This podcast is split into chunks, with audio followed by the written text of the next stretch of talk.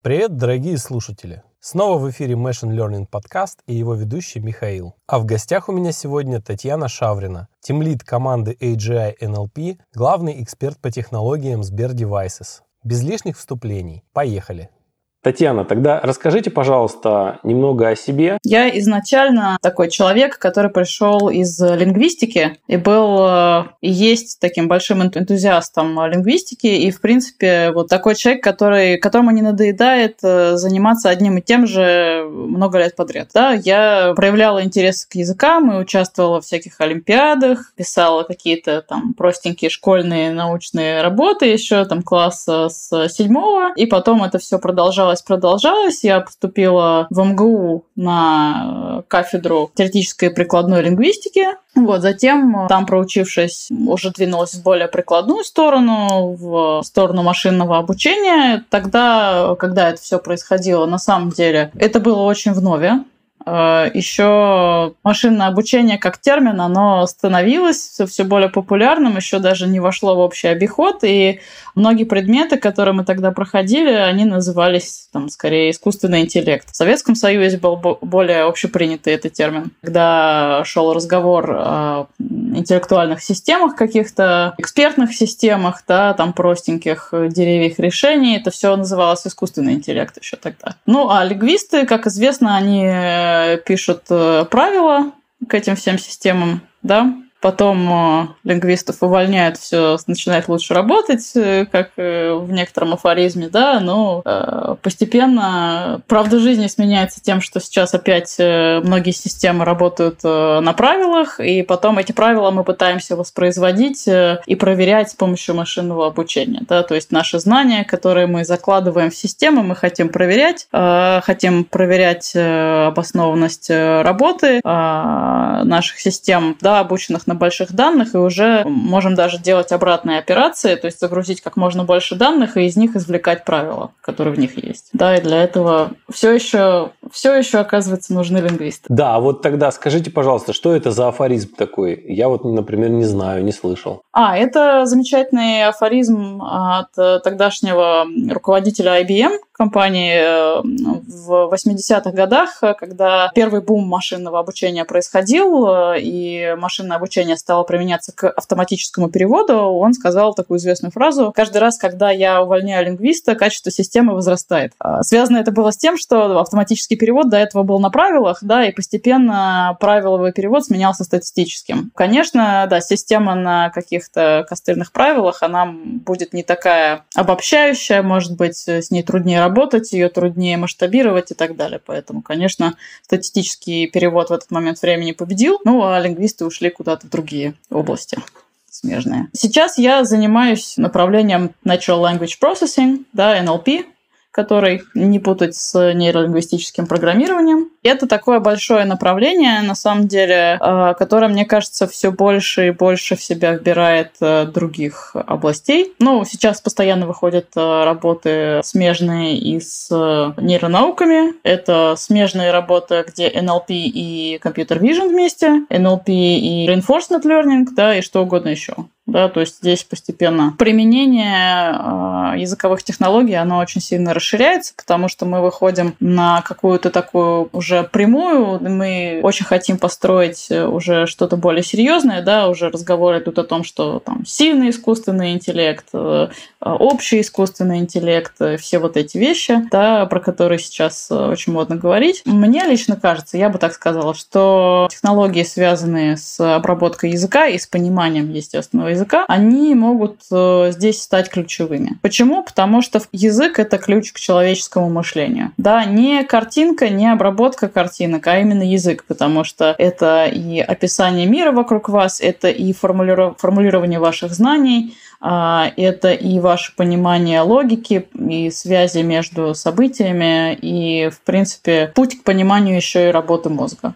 А интеллект у нас все еще понимается очень антропоцентрично, а, и поэтому чем больше мы понимаем про наш мозг, тем скорее, возможно, мы искусственный интеллект построим нормально. Да, в этом есть логика. Татьяна, а можете рассказать в рамках эволюции вот этого вот НЛП, да, направления. Вот какие вехи вы можете выделить такие. Вот где мы были, что, что произошло и где мы сейчас. Да, давайте с удовольствием расскажу. Эта область неразрывно связана, на самом деле, с э, другими областями, которые я буду называть, ну и в том числе с, естественно, вычислениями э, на ЭВМ, да, я бы сказала, что такое одно из самых первых направлений, для чего э, NLP стало нужно, это исправление опечаток. Исправление опечаток в компьютерных программах — это такой базовый, базовая NLP-задача, которая потребовалась при работе с ЭВМ. И для ее решения появился первый датасет языковой. Это был 64-й, мне кажется, год, или ну, какой-то 60-й, когда появился Браун корпус, корпус Брауна э, английского языка. Он был совсем небольшой, там было несколько произведений. По этому корпусу впервые была собрана статистика встречаемости символов э, в английском языке ну и их э, сочетаний, да, биграмм, триграмм, последовательности n длины. Нужно это было для того, чтобы построить вот статистическую модель и по этим вероятностям выявлять слова с ошибками и вот делать замену. А, и это 60-е. С тех пор стало понятно, что вот такая статистика, собранная по наборам данных, она очень полезна оказывается в любых применениях. И потом пошел эм, OCR, да, распознавание символов, в том числе и текстов на напечатанных и рукописных. Он становился все сложнее. Потом пошел автоматический перевод, и к 80-м э, годам уже э, пошли какие-то экспертные системы. Э, и, ну, это все, естественно, были модели на абайсовской статистике, это были линейные модели, там, стандартные, да, как бы без диплёнинга, так скажем, в сегодняшнем его понимании. В 90-е годы уже, когда стало понятно, что вот статистический машинный перевод и статистические системы побеждают и очень много полезного могут привнести. Основные усилия были потрачены в том числе на то, чтобы собрать как можно больше данных. И для английского, и для европейских языков крупнейших появились национальные корпуса. Это были научные проекты, под которые выделяли большие гранты, и это была как такая вот а, суперсекретная, там, я не знаю, база данных, собрать корпус э, языка, такой датасет, в котором а, репрезентативным образом собраны все явления правильном языке, да, вот э, в таком, каким мы хотим его видеть, да, там в учебниках, и как мы хотим, чтобы компьютер разговаривал, да, что-то такое. Для русского языка это все появилось там примерно на 10 лет позже, к сожалению, из-за несоответствия, так скажем, временных периодов, что было в 90-х у них и что у нас. Но постепенно мы догоняем. Как только накопление э, такого первого крупного объема данных произошло, тут уже стало можно применять и простенькие нейросети, естественно, и пошла классификация текстов, и там задача э, фильтрации спама стала актуальной. Татьяна, в 2012 году, например, все обратили внимание на глубокое обучение, когда AlexNet победила в конкурсе распознавания образов. И это стало каким-то таким поворотным моментом, когда очень много внимания специалистов это событие привлекло. И после этого нейросети получили свое третье уже, наверное, рождение и такое сильное развитие. А вот в рамках обработки естественного языка было какое-то такое ключевое событие, э, когда тоже нейросети показали свое преимущество перед другими подходами? Да, я думаю, что я могу назвать такое событие в НЛП.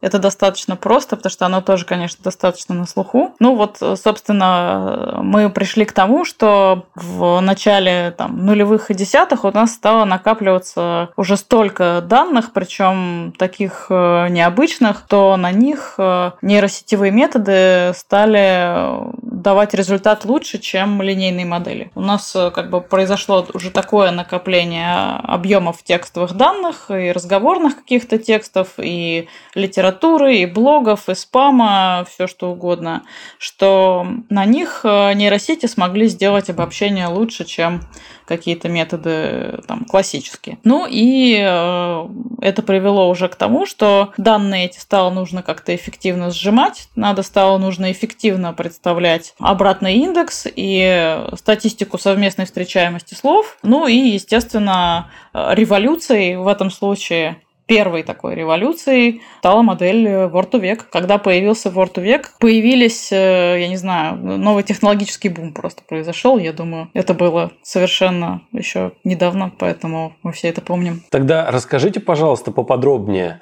про эту технологию и как именно она повлияла на индустрию. Да, ну я начну, наверное, с э, такого небольшого захода предварительно, да, что в чем была проблема. А у нас есть э, наш огромный бескрайний интернет, который постоянно расширяется на всех языках. Английский и русский язык там представлены очень широко. И мы хотим, во-первых, хорошо ориентироваться в этом объеме текстовых данных прекрасных, но мы еще и хотим э, строить хорошие статистики и как-то лучше понимать смысл смысл слов. Из-за того, что э, у нас э, уже были развиты достаточно технологии к этому моменту поискового, ну, систем поисковиков, да, это построение индексов, э, поиск эффективных документов, построение обратного индекса. В принципе, была такая стандартная практика, когда мы берем документы и, используя просто статистику там, совместной встречаемости слов, то есть уникальных подстрок, вот берем и составляем матрицу. Каждое слово сколько раз встретилось э, рядом со всеми другими рядом в одном документе, либо в каком-то заданном окне. Да, например, э, пять слов слева, пять слов справа. В принципе, опыт построения таких статистик уже был, и когда мы работаем с набором текстовых данных мы, по сути, работаем с набором каких-то таких матриц. Каждое слово можно таким образом представить вектором. Да? Слово – это вектор, получается, где все позиции э, зафиксированы, значит, каждая э, чиселка в этом векторе она имеет э, заданную интерпретацию и обозначает какое-то слово. Сколько у нас интересно слов в языке, сколько нам надо знать, чтобы понимать там, смысл языка? Ответ на этот вопрос, он очень разный для многих языков. Для английского 50 тысяч примерно слов знает э, очень образованный носитель. 50 тысяч слов это прям очень хорошо считается. Если мы переходим от слов к подстрокам уникальным, да, то можно помножить еще примерно на 2, потому что у нас э, там у многих слов есть множественное число, а у глаголов у нас есть прошедшее время и продолженная форма. Там, не у всех оно есть, в среднем на 2 помножим, вот получим 100 тысяч э, уникальных подстрок английского языка, которые покрывают 99% всех текстов. Для русского языка ситуация совершенно иная, потому что у нас развитое словоизменение, у нас есть вот эти все падежи, клонения, спряжения, то, что мы учили в школе, оно комбинаторно домножает еще наше количество уникальных строк, и у нас уже получается где-то миллионов 10 уникальных уникальных подстрок, нужно знать модели, чтобы хорошо покрывать вот 99 те же процентов э, текстов русского языка. Да, это, конечно, составляло какой-то технологический челлендж, я думаю, там, для Яндекса и там, для других э, поисковых компаний, которые тогда существовали. В том числе вот построение обратного индекса, это тоже становилось очень такой дорогой э, операцией. А нам-то как бы даже не нужен этот индекс, нам всего лишь нужно вектора слов да? Значит, вектор для каждого слова у нас будет длины 10 миллионов. Ну, куда это годится? Ну, конечно, да, никому это было не нужно.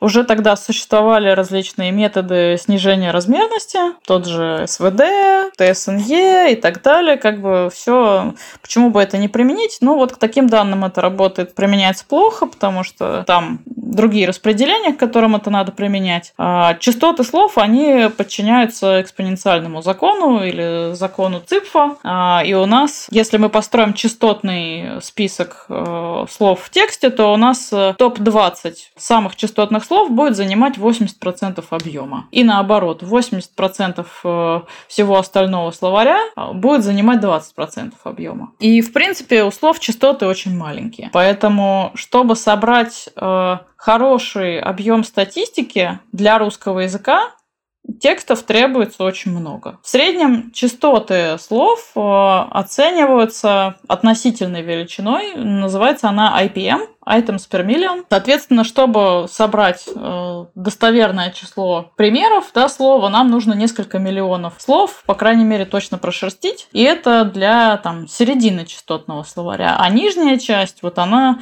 там IPM гораздо меньше миллиона, поэтому, чтобы иметь э, хотя бы 100 контекстов с этим словом, 100 примеров текстов его содержащих, нам надо уже десятки миллиардов э, слов в корпусе иметь, чтобы собрать хорошие статистики. Итого получается, что у нас огромные многомиллиардные корпуса, и потом подсчет э, совместных частот тоже вот он длится очень-очень долго, и у нас получаются огромные вектора. Как бы вот для английского все летает, у нас там 10 тысяч вперед, а значит для русского вот как обычно.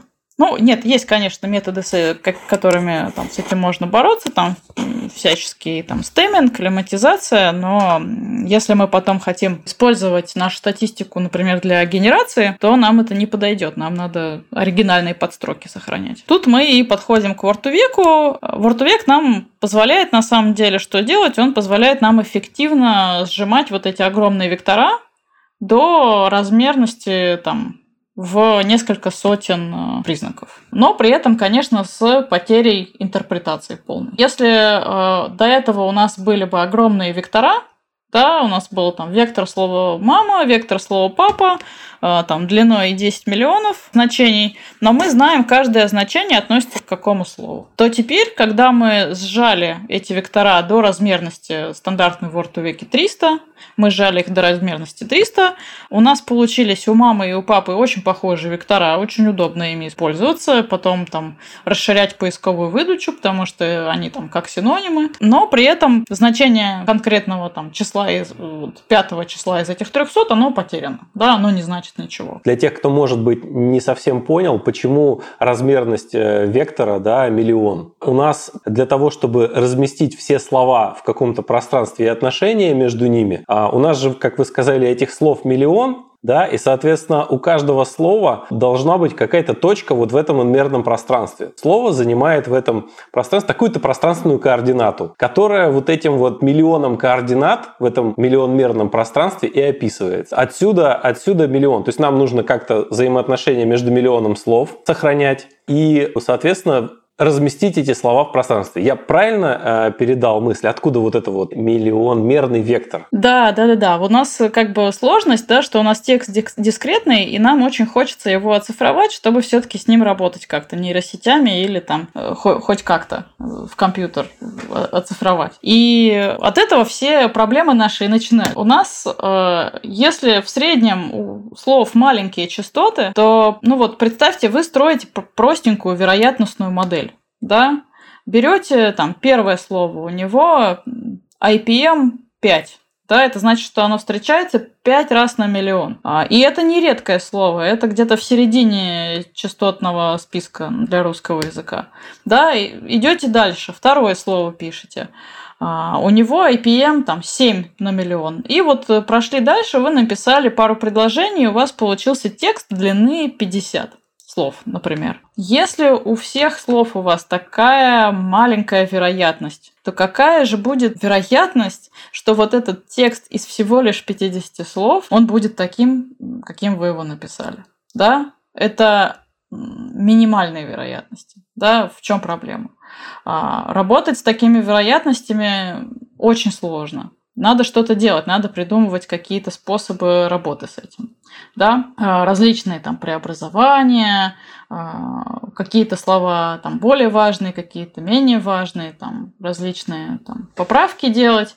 А, но тем не менее, да, мы не можем, чтобы получить вероятность э, вот этой последовательности целиком, мы не можем просто перемножить вероятности всех слов, стоящих э, друг за другом. Почему? Потому что это не независимые события. Текст э, он удивительным образом устроен, в нем огромное количество различных там распределений намешано, но тем не менее у нас есть совокупность редких событий, которые следуют друг за другом, и зависят друг от друга по-всякому. Например, если у нас там есть начало фразы там, «шел проливной», то следующее будет со стопроцентной вероятностью, да, там, ну ладно, с 50% вероятностью будет слово дождь. Ну, а еще 50 это ливень, да. Вот у нас уже и получается, да, как- как-то вот. Вот с этим нам приходится работать, да. У нас э, совместные вероятности встречаемости слов правят баллом. И мы хотим сохранить эти вероятности, записать их. Для этого нам надо построить статистику по большому объему документов. Как это на деле происходит, да, это вот какой-то индекс строится, так называемая модель мешка слов, там раньше использовалась, когда мы рассматриваем любой документ как список э, слов, э, без э, какой-то нумерации порядковой, просто как множество на самом деле. Посчитали там сколько раз э, слово «мама» встречается рядом со словом «папа», грубо говоря. Э, встречается, допустим, сто раз и записали. А дальше у нас по списку там слово «бабушка» и «дедушка». Мы посчитали для них тоже, записали. И у нас э, всего, если у нас там 10 миллионов слов, как мы знаем, примерно, то вот для каждого из 10 миллионов мы посчитали вероятность э, его встретиться со словом мама, папа и со всеми остальными. У нас получилась матрица 10 на 10 миллионов. Как бы у нее внутри стоят э, абсолютные частоты встречаемости как бы рядом на корпусе.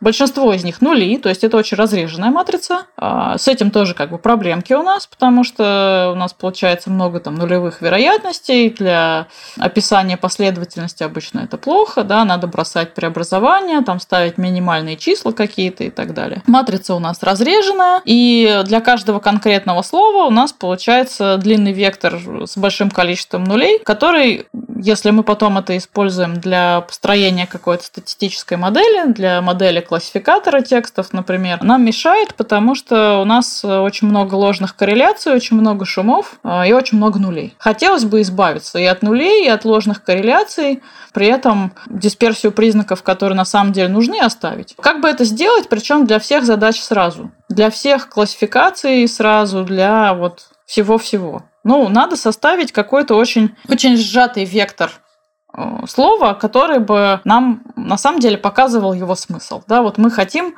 чтобы это был вектор смысла слова. Это как бы, как бы мы хотим в идеале, а на деле получается как всегда, поэтому мы просто берем механизм снижения размерности и применяем его к э, вот этому длинному вектору в 10 миллионов. Алгоритм word to vec, там два способа его обучения на самом деле два способа там, снижать размерность. Один из них называется Continuous э, Bag of Words, а второй называется skipgram. Делают они вот э, чуть-чуть противоположные вещи, но очень простые. Continuous э, Words у нас учится предсказывать текущее слово, исходя из слов э, справа и слева. А, а skipgram, наоборот, смотрит на текущее слово и пытается предсказать слова справа и слева. И в процессе обучения у нас модель сходится, и у нас получается коротенький вектор, в котором есть информация э, о слове и его соседях. И таким образом у нас получается очень сжатый вектор, который мы можем использовать для любых задач. Где используется word2vec? Он используется для моделей э, sequence лейбелинга. Sequence labeling у нас э, извлечение информации, да, named entity recognition. Он, он, он используется для sec-to-sec задач. Да, это перевод, это разметка, любая, это э, распознавание, там, распознавание речи там, и так далее. Да? Везде он нам может на самом деле помочь. А, ну и для классификации тоже используется, особенно если это классификация на последовательности. Можем получить хорошую матрицу текста, ну, потом тоже как-то каким-то образом получить вектор текста из векторов слов, которые его составляют. Это уже будет э, что-то там составное. Когда вот был Word век, пытались, например, средний вектор считать, предложения там, или средний вектор текста, пытались э, вектора перевзвешивать с помощью TF-IDF, ну, там и так далее. Это тоже давало неплохой результат. Доктор век был еще такая модель тоже, которая пыталась хороший вектор текста целиком составить. Ну, это был такой первый шаг к семантическому поиску, к поиску по смыслу, к нечетким поискам более высокого качества. Да? А мы сразу смогли посчитать большое количество скрытых синонимов в языке, которые которые не были так широко нам доступны. Да, это как бы какая-то обобщенная информация из языка, которую мы не могли получить э, раньше, иначе как э, если бы мы ходили с блокнотиком и много-много людей спрашивали. Вот как Какое слово у вас ассоциируется там со словом счастье? Да, вот раньше большой объем какой-то филологической научной работы, он сводился к этому, да, что нужно было ходить по носителям языка с блокнотиком и собирать статистику, да, что у кого с чем ассоциируется. Но теперь у нас есть интернет, теперь у нас есть Word век, мы уже берем наш корпус и сразу считаем и видим, у кого что с чем ассоциируется.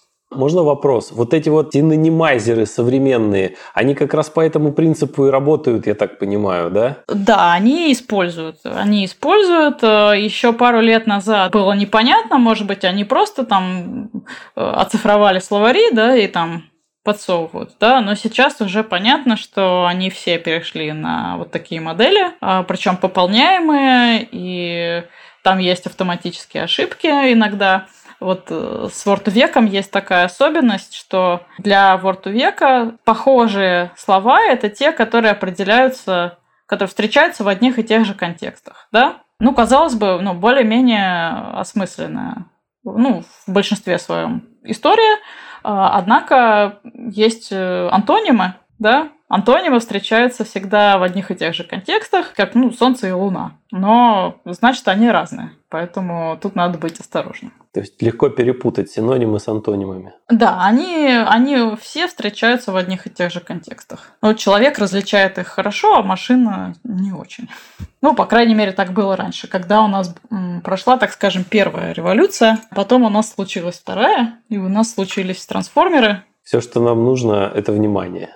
Да, и как известно, все, что нам нужно, оказалось это внимание. Давайте тогда про это поговорим. Да, но после того, как случился Word век, я вот так буду постепенно переходить, случилось э, такой большой бум языковых технологий, и в частности, э, наверное, одно из самых популярных, э, ну, один из самых популярных сценариев использования Word века – это использование э, его как модели для получения вектора признаков там, слов в какой-то большой нейросетевой архитектуре. Да, то есть это как первый этап. На вход э, там, нейросети поступает предложение, предложение разбивается на токены. С помощью Word века каждому токену приписывается хороший, короткий и информативный вектор. А дальше там наверстывается там все, что нужно еще, там все, что хотите, там LSTM дальше или сверточная сеть, да, как бы что, ну, смотря какая задача, да. И это все там обучается как-то. могут быть очень большие тяжелые архитектуры, но они начинаются с Word века, да, что Word век дает хорошие признаки э, текста, осмысленные. Да, то есть то, что нейросеть выучит на векторах века, будет гораздо лучше, чем если бы там был one-hot или там TF-IDF или что-то такое. Это, конечно, очень популярный был такой pipeline. Тем не менее, а, у него были свои проблемы, в том числе у LSTM а, и рекуррентных э, любых сетей, которые использовались для понимания текстов э, предложений. Что у нас, э, по сути, случилось? Да, во-первых, LSTM э, нельзя параллелить нормально. Во-вторых, в принципе, у них есть момент времени, вот этот временной шаг, и они забывают все равно то, что случается там где-то сзади. Хотелось бы перейти на модельки, у которых нет этих минусов, и в которые все-таки можно подавать всю последовательность целиком.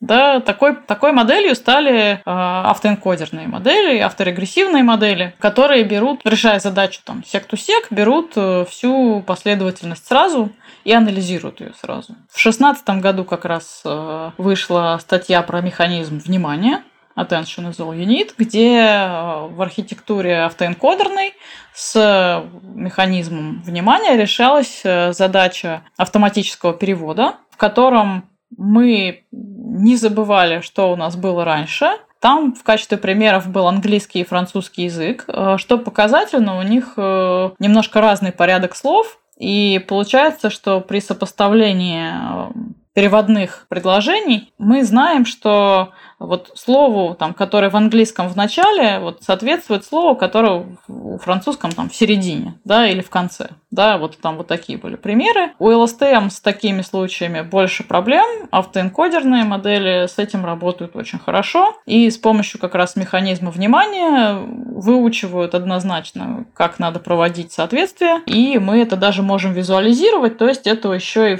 шаг такой в сторону а, интерпретации какой-то наших результатов. Да, чуть-чуть приоткрытие вот этой черной коробочки, если что-то пошло не так, и все-таки качество у нас не 99% точность, а вот что-то не так. Естественно, когда модели с attention стали обучать на огромных корпусах, опять же, оказалось, что ну, attention может быть универсальным, можно так сказать, да, его можно выучить на э, не для задачи перевода, а просто для задачи предсказания следующего слова, для генерации следующего предложения, и надо ему подавать как бы на вход э, и на выход, там просто там, два последовательных предложения, и вот так вот его гонять просто на корпусах текста. Это нам дает, опять же, существенный прирост, и мы можем еще и получать вектор информативный, но уже не одного слова, а всего предложения, а, с учетом важности каждого слова в предложении. И при этом, ну, не забывая, с чего началось предложение, там, не потому что вот мы сейчас в этом моменте времени, а нормально, вот мы проанализировали целиком все предложение и сказали, вот эти два слова самые важные в нем, поэтому в, суммарно, в суммарном векторе их будет как бы больше всего. Сейчас уже понятно тоже, что и у этого подхода есть свои минусы, в частности, attention э, как полносвязанный фильтр, который смотрит на все элементы и выходной, и входной последовательности, он становится дорогим, поэтому следующий технологический шаг, который сейчас происходит, и в этом году очень много уже уже вышло таких моделей. Это разреженное внимание, а, способы сделать attention вычислительно подешевле, а, способы как-то смотреть не на все и выучивать не все-все-все, проводить не все соответствия, и потом суммарно все равно хорошо выучивать э, язык. Это примерно то, где мы сейчас. И попутно с этим, конечно, у нас растет э, число параметров обучаемых, да, если у нас а, раньше была гонка на миллионы параметров, а, стали миллиарды, у нас в начале 2020 года там вышло объявлено GPT-3, у нее было 175 миллиардов параметров, то сейчас уже мы пошли во все тяжкие, и буквально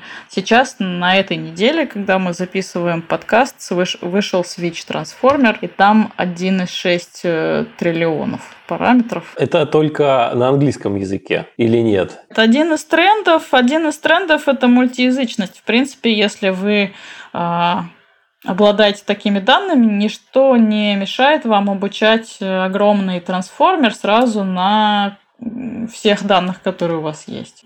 Сложность, э, которая была с русским языком, да, когда мы обсуждали Word to Vec, да, что очень много слов. Ее больше нет в трансформерах. И это отдельное технологическое новшество, которое кажется очень маленьким, на самом деле его недооценивают, как мне кажется. Мы перешли к единой токенизации для всех языков. А расскажите тогда, пожалуйста, поподробнее об этом. Да, это так называемый byte pair encoding, который пришел к нам из алгоритмов э, сжатия текстов, на самом деле, всевозможных архиваторов. Грубо говоря, как бы нам обойтись минимальным числом токенов для всех языков. У нас есть символы, да, и символов там меньше всего грубо говоря, да, оригинальных букв там 26, э, там строчная заглавная там помножаем на 2, плюс 10 основных знаков препинания, плюс цифры, ну, там две сотни наберется, да, грубо говоря, всяких символов. Но мы не хотим э,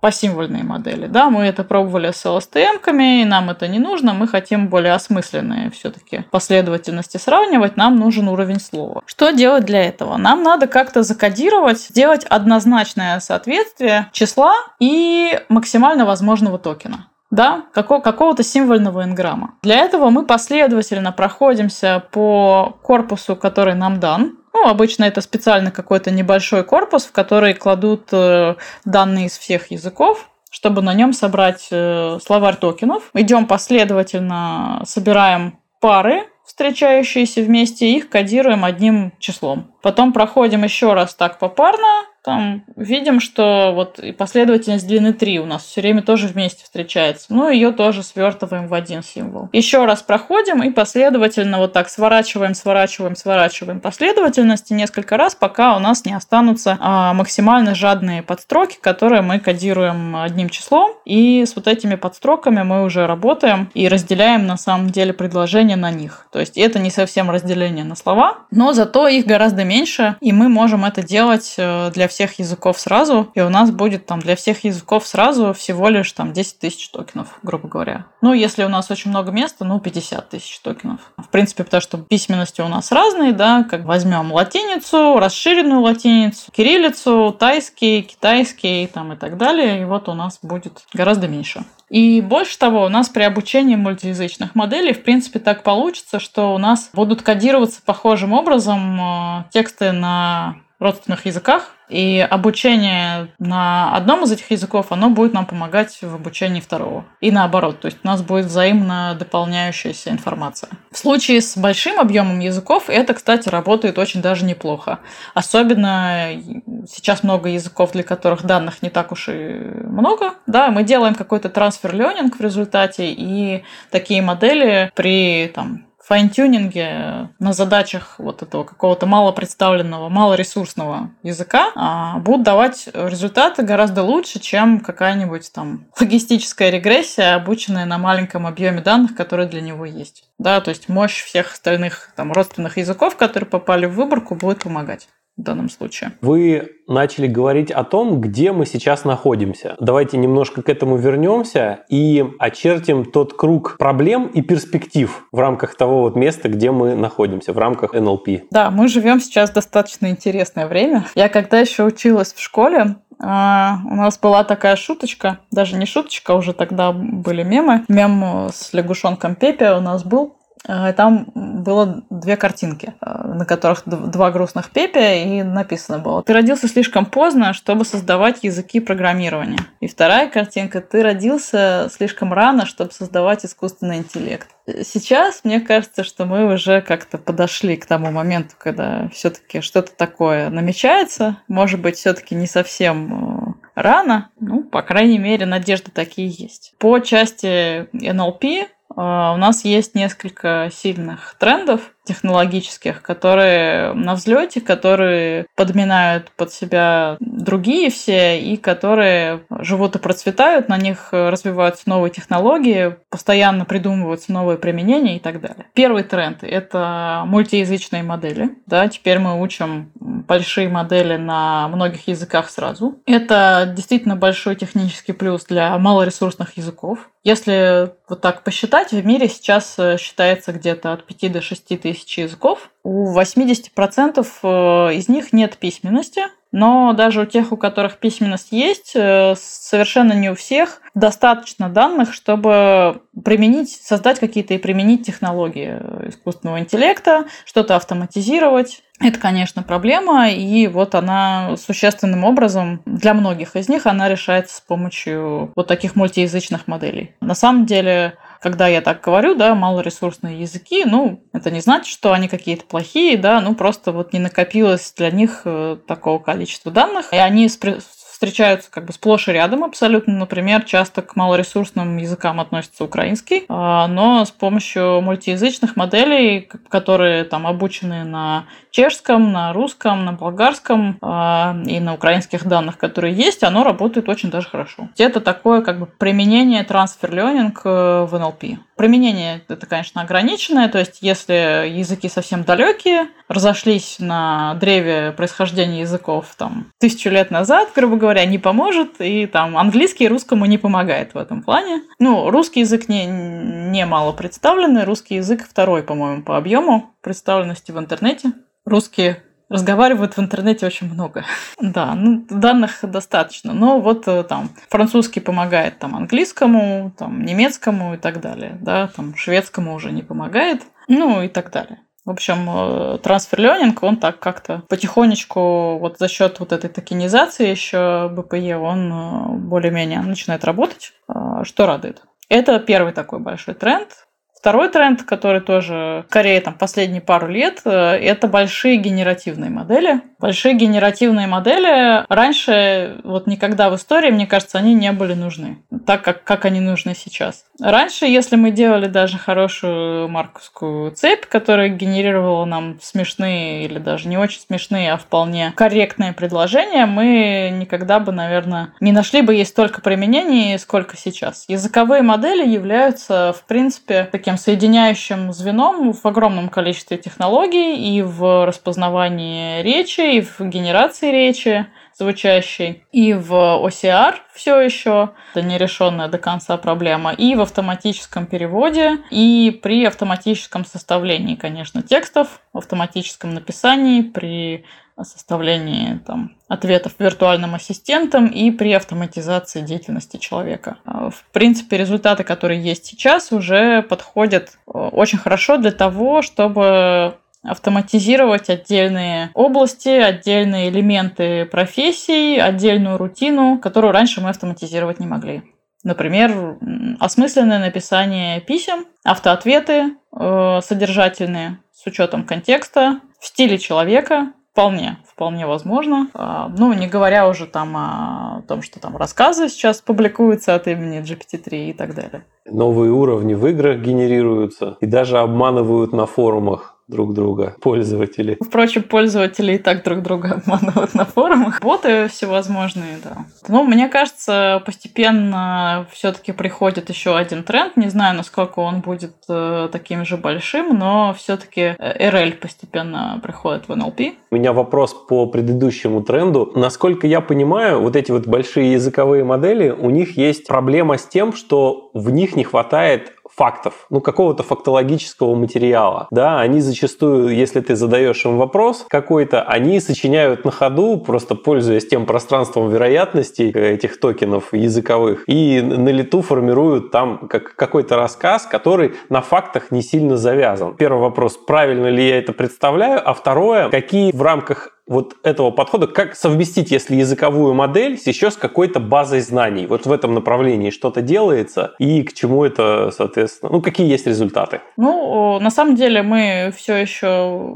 на базовом уровне как делаем искусственного идиота, да, то есть э, языковые модели, они могут воспроизводить э, очень точно то, что уже было сказано в интернете, иногда комбинировать что-то новое, но если что-то было не сказано в интернете совершенно, то, конечно, сделать там какой-то логический вывод, э, а, вывести обобщение на здравом смысле, ну, проблематично. Есть даже такие тесты, можно о них э, поговорить, которые предъявляют, так скажем, такие человеческие требования, требования к интеллекту у моделей машинного обучения. Надеюсь, что они воспроизведут э, что-то такое, основываясь на обобщениях, которые они должны сделать. Но пока что все-таки мы не доходим еще до этого уровня. И говорить о том, что модель что-то знает, э, ну, конечно, она что-то знает, если это было там написано. Да?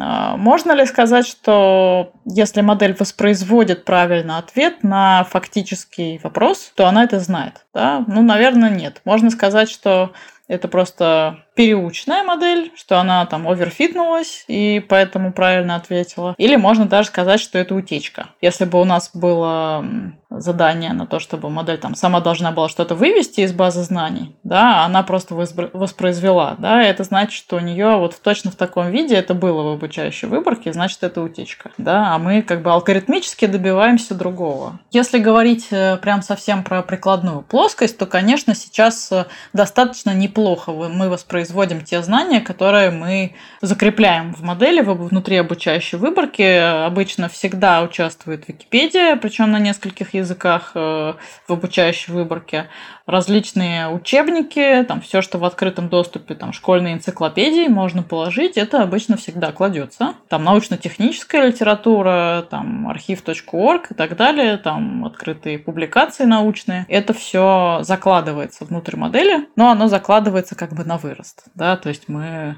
хотим получить красивый результат, но не верим ему на самом деле и не должны верить, конечно. Сейчас, э, в принципе, технологии генерации текста, они позволяют уже после того, как мы получили вероятности, обучили саму модель, они позволяют настраивать гиперпараметры генератора уже после э, и получать достаточно точный результат в зависимости от задачи, э, его как бы донастраивать. Есть различные способы, да, жадная, нежадная генерация, beam search, sampling, топ, топ-к сэмплинг и так далее, и там температура, различные параметры, которые позволяют а, сделать генерацию строгой или там фривольно расхлябанной, вот чтобы модель там что-то сочиняла, уходила там куда-то в сторону, продолжала свой монолог, либо вот чтобы она продолжала строго по форме нам отвечать и максимально воспроизводила выборку. Да, это делается уже после обучения просто с помощью поиска, так скажем, максимума локального или глобального. И еще такой вопрос. Как человек понимает, какие знания достоверны, а какие нет?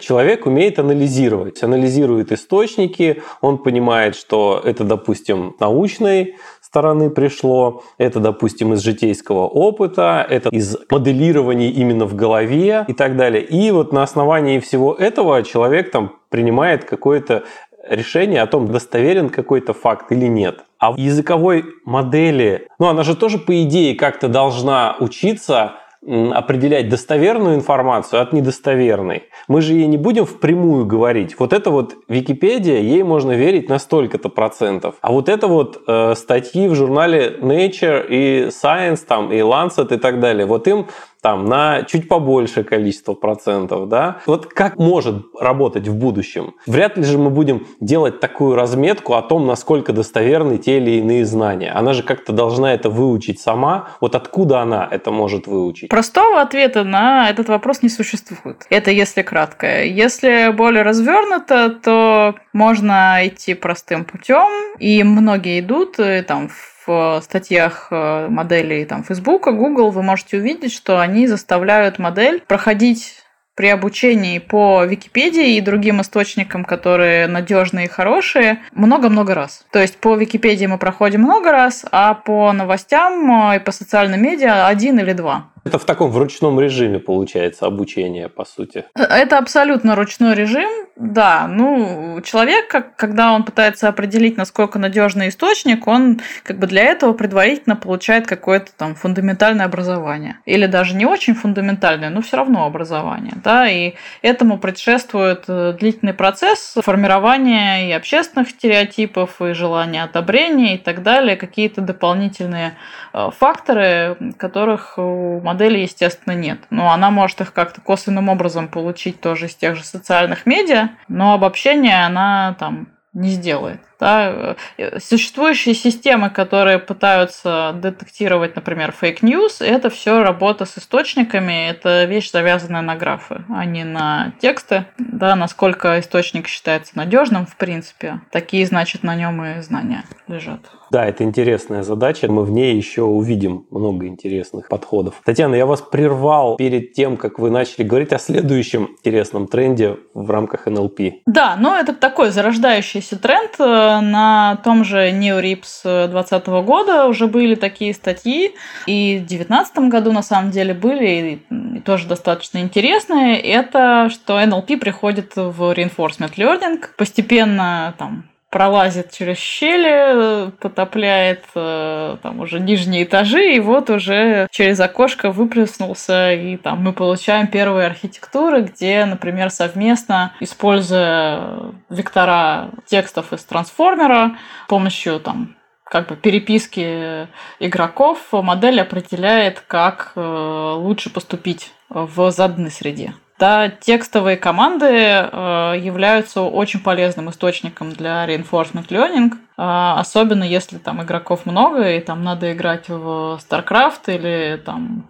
ферму строить или что-то такое. Лучший как бы способ э, передачи информации ну ладно, не лучший, но такой достаточно удобный, компактный. Это вот человеческий язык, и почему бы им не воспользоваться, если им пользуются, например, и сами игроки. Можете чуть-чуть поподробнее, как это работает? Потому что я сейчас э, немного, у меня в голове не сконнектились вот языковые модели и reinforcement learning. Поподробнее. Да, ну, стандартного подхода все еще не существует, да, обычно что происходит на самом деле, да, у нас есть э, какая-то архитектура с RL, где нам надо на каждом шаге понимать, э, что нам делать дальше. И у нас есть э, дополнительная информация, которая к нам приходит, помимо информации о среде, от э, модели, которая генерирует команду. Она генерирует команду, и мы можем либо прислушиваться к ней, либо не прислушиваться, и штраф как бы получать в общем и целом, да, то есть не из-за того, что мы не послушались, да, а из-за того, что вот решение совокупное, какое мы приняли, исходя из команды и исходя из информации о среде. Потому что напрямую вставить языковые модели в RL пока еще ну, не получается. Делать RL только на NLP, это, конечно, было бы очень здорово. Это там как-то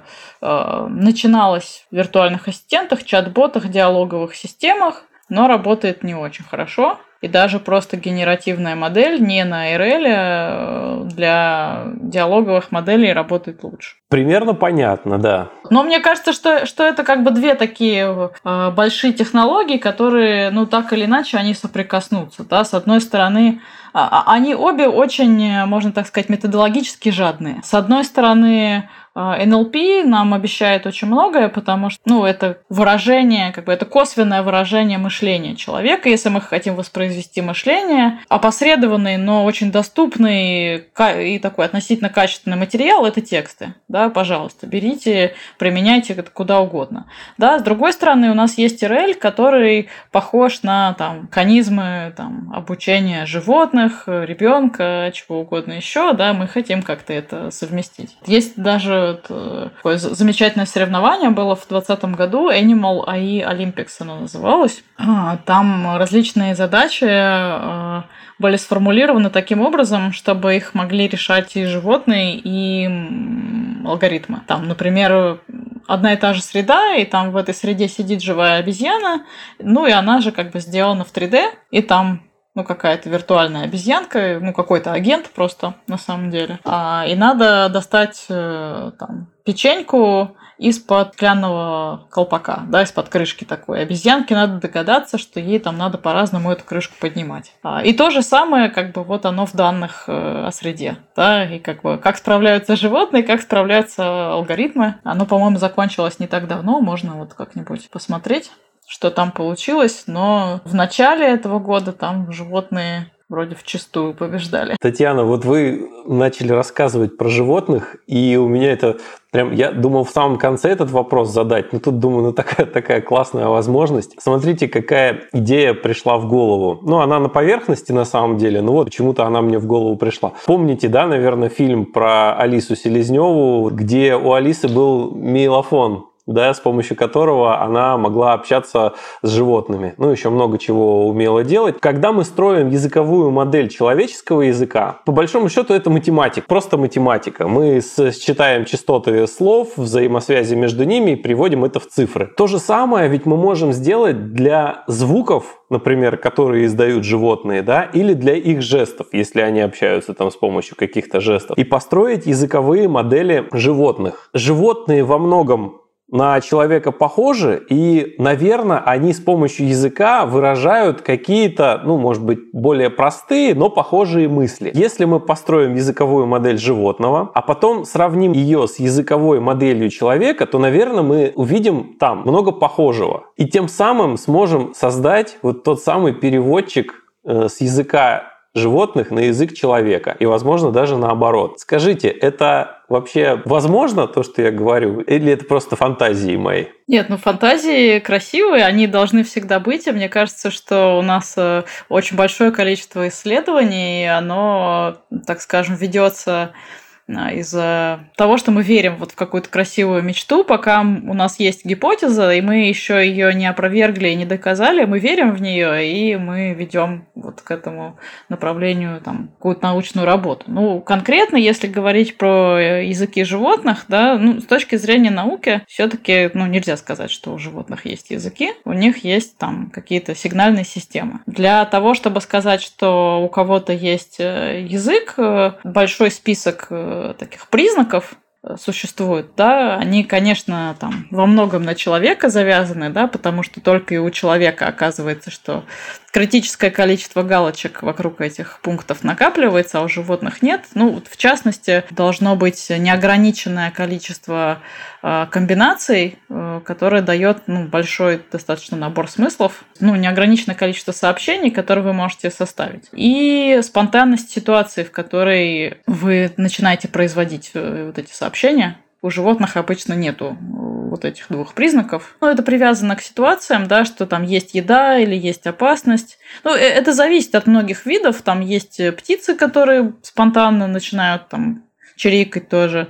Но они могут и не хотеть ни с кем там связаться в этот момент. Они там просто могут воспроизводить там фразы человека на слух, заучить. Но это, ну, это не значит, что они общаются. Просто они могут это физически. И вот так вот они э, чирикают в никуда. Нет, ну когда собирается много особей, да, это уже значит, что они как-то коммуницируют, просто у них очень ограниченный набор э, сообщений, которые они могут передать, и они часто привязаны к ситуации какой-то, да, то есть они, ну, не разговаривают делают там для удовольствия, грубо говоря, какого-то. Дальше всех э, в этом направлении продвинулись э, обезьяны, конечно же. Ну, я думаю, не секрет, потому что все-таки мы родственники. Как же так могло получиться, да, что у нас вот что-то есть, а у остальных нету? Ну, у ближайших родственников, конечно, есть некоторые особенности, в частности, там шимпанзе, бонобы, они могут на слух воспринимать некоторые слова и заучивать, как они звучат.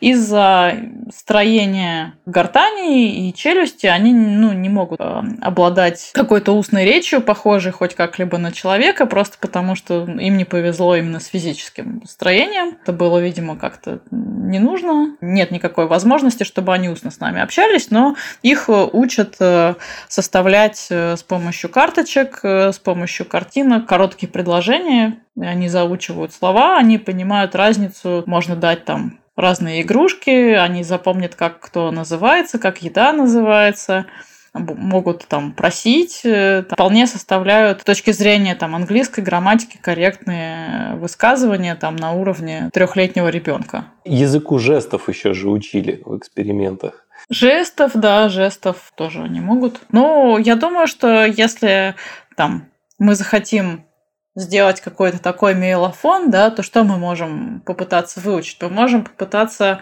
понять эмоции. Все-таки э, некоторые исследования подсказывают, что для человека очень похоже выглядят э, эмоции на мордочках разных животных, э, какие-то базовые, да, их там список из там, 13, по-моему, да, там гнев, разочарование или радость, он, в принципе, угадывается как-то более-менее похоже у многих. Это мы можем разглядеть, и, в принципе, мы могли бы, например, вот что-то жестовое еще, да, там стандартное. Страх, интерес, как-то вот такие какие-то вещи перевести могли бы. Но мы можем их э, переводить и без такого прибора, да, просто кто-то лучше, кто-то хуже.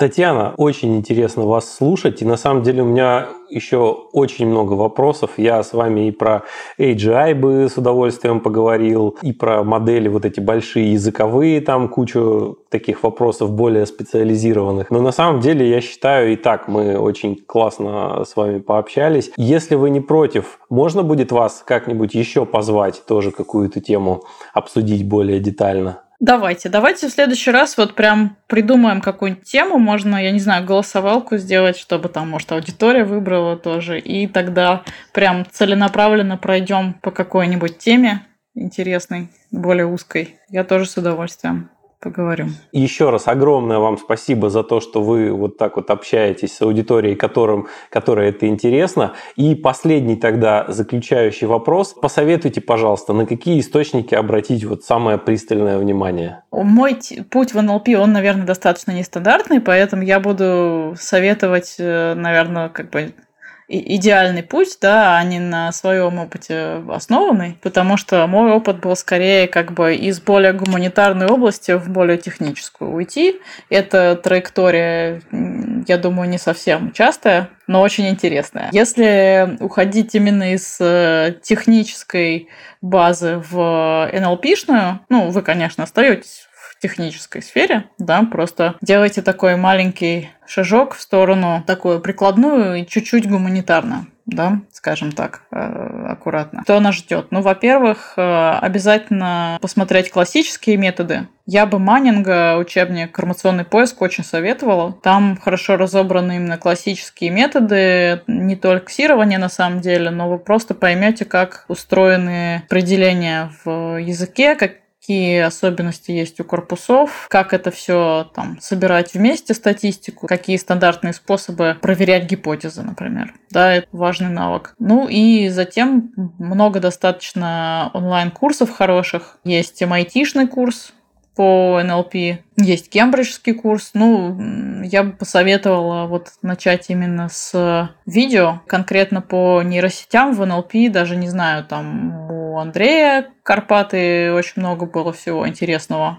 Сейчас, в принципе, мне кажется, что сложно ориентироваться, потому что материалов стало много. Да, раньше их там не было, и надо было как-то их знать, но сейчас материалов много, и даже я вижу, что там выходит новая статья, и через неделю, если это важная статья, уже появляются, во-первых, пересказы более понятной формы, а следом уже появляются видео с пересказами и так далее. А потом появляются русифицированные видео с пересказами. А дальше там подкаст у нас случается, да, и мы разбираем там. Я считаю, вот вообще в шикарное время в этом плане живем, когда вот такая сложнейшая информация, она проходит несколько ступеней упрощения, наращивания наращивания образов, и ее начинают воспринимать не только люди, которые этому всю жизнь посвятили и понимают, для которого, как, как для математика, да, один значок значит целую вселенную математическую. Человеку, который со стороны, этот значок нужно, приходится объяснять очень сильно.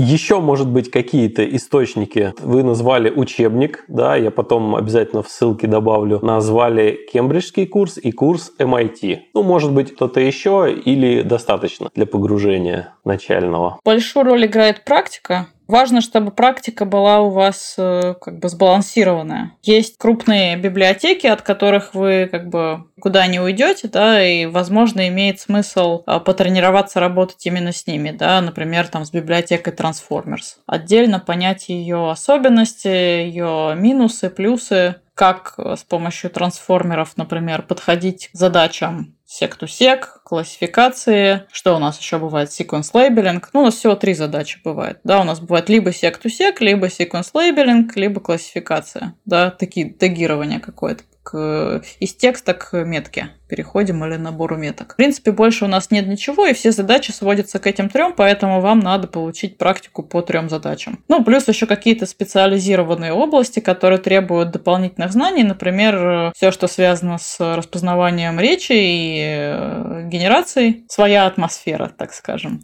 там тоже надо отдельно это все изучать. Большое вам спасибо за потраченное время. Вот лично мне было очень интересно. Некоторые моменты у меня в голове из набора разрозненных фактов, теперь это все постепенно склеивается в какую-то понятную и связанную картинку. Я очень надеюсь, что не только мне стало понятнее эта область. Татьяна, большое вам спасибо. Обязательно позову вас в гости еще. Спасибо. Надеюсь, что заинтересовало и надеюсь, что после этого подкаста в нашем сообществе Natural Language Processing российском станет больше интересующихся молодых специалистов. Спасибо. Я тоже в этом уверен. Большое спасибо, Татьяна. Всего вам хорошего. До свидания. Большое спасибо Татьяне за такой обстоятельный рассказ. А вам, дорогие слушатели, спасибо, что остаетесь со мной. Чтобы помочь развиваться этому подкасту, вы знаете, что можно сделать. Оценки и отзывы в Apple подкастах, сердечки на Яндекс Музыке и ВКонтакте, ну и вот это вот все. Подписывайтесь на телеграм-канал «Стать специалистом по машинному обучению». Услышимся!